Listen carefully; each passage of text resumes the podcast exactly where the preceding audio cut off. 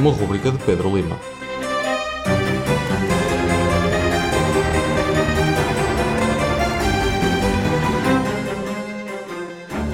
Sejam bem-vindos a esta quarta edição de No OS. O meu nome é Pedro Lima e hoje vamos continuar a nossa exploração de jogos dentro do sistema Into the Odd com Super Blood Harvest, um conjunto de três aventuras disponíveis em livro de capa dura ou separadamente em PDFs, escritos por Dirk Listy, de pseudónimo, se é que lhe podemos chamar isto, uh, Dirt with a Vengeance.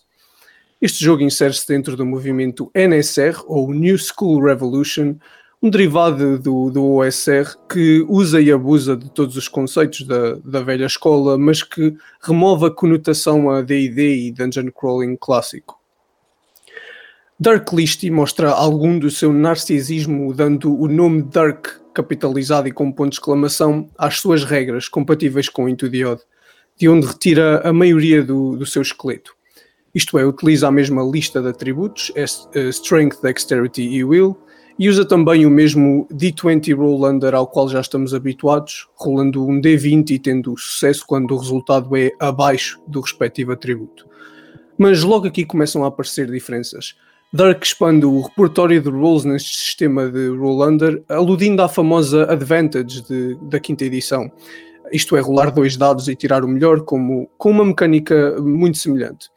Adiciona também a opção de bónus circunstanciais, somando ou subtraindo ao valor do atributo para, para o determinado role. Introduzindo ainda também o conceito de contest rules para quando duas uh, player characters querem disputar algo.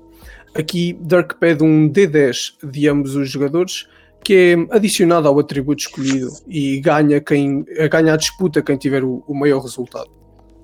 Super Blood Harvest é, é mantém-se na veia de Dungeoneering por entre várias camadas de fluff e por isso grande parte das regras de Dark são a expandir o sistema de combate, adicionando complexidade ao mesmo. É introduzido o conceito de iniciativa convencional, onde joga primeiro quem tem uma dexterity mais alta, com a opção de gastar HP para aumentar este valor, apenas uh, relativamente à ordem de combate e, e não ao, ao atributo em si. Para além disso, são introduzidas sete ações de combate, ações estas como Route, que permite a qualquer aliado rolar um Will Save para se livrar de efeitos negativos, como Fear ou Enchantment. Uh, mas para além disso, a ação, uh, a, a Action Economy é expandida, já que os jogadores podem não só realizar uma ação no seu turno, mas também uma reação fora dele, dentro da lista de, de cinco reações que Dark disponibiliza nas suas regras. E é, é aqui que os elementos da OSR começam também a dissipar-se um bocadinho e a entrar em princípios de outros jogos uh, mais narrativos, como jogos de, Powered by the Apocalypse. Por exemplo, um, uma das reações que nós temos no Dark é a Block, que requer a, a existência de um escudo e ignora totalmente o dano de um ataque, e depois passa-se um Strength Save, ou para evitar que o escudo parta, ou para ganhar mais uma reação, e é feita essa escolha.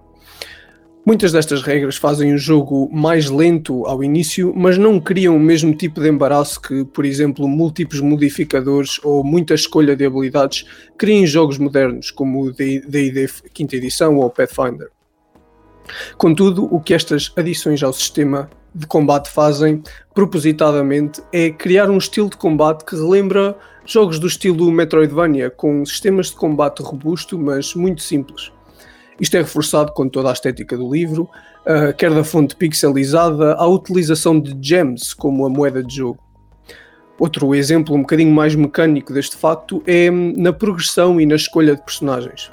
Em Super Blood Harvest desaparece a matriz de equipamento que tínhamos em Into the Odd e passa-se a escolher logo uma personagem, que já vem com os seus atributos, com o equipamento e com uma habilidade à escolha entre três bem como uma breve descrição que permite a interpretação uh, de tão vaga que é, mas que introduz alguns conceitos do, do próprio setting.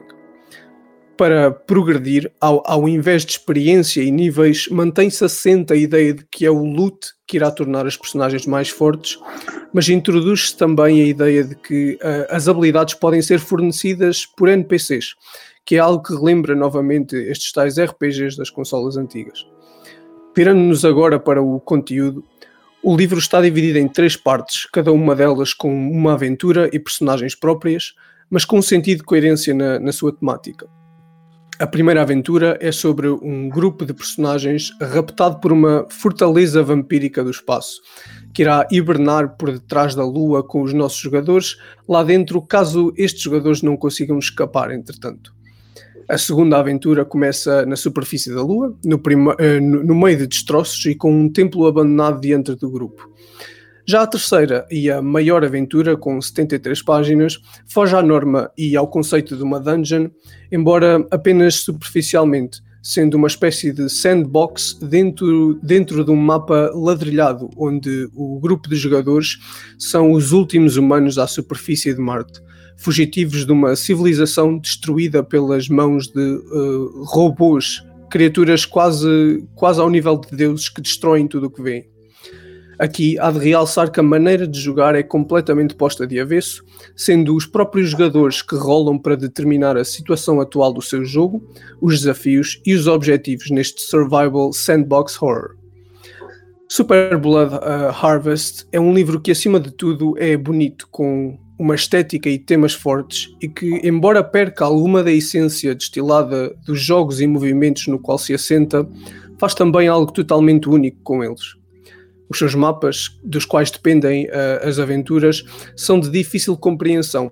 E embora seja difícil de explicar também uh, o, o, como, como estes mapas realmente são, se eu tivesse que os descrever a alguém, dir-lhe que, é uma, que é uma fusão entre a, a, arte de um deck de cartas clássico com geometria não, não euclidiana, tudo isto representado numa perspectiva isométrica. Não sem as suas falhas, o conteúdo desta aventura mostra o potencial da NSR, que criou o seu próprio nicho, estendendo as possibilidades estéticas dos mundos em, nos quais podemos fazer roleplay. Termino aqui mais uma edição de No OS. Fiquem na companhia da, do Press Start na Rádio Universidade de Coimbra.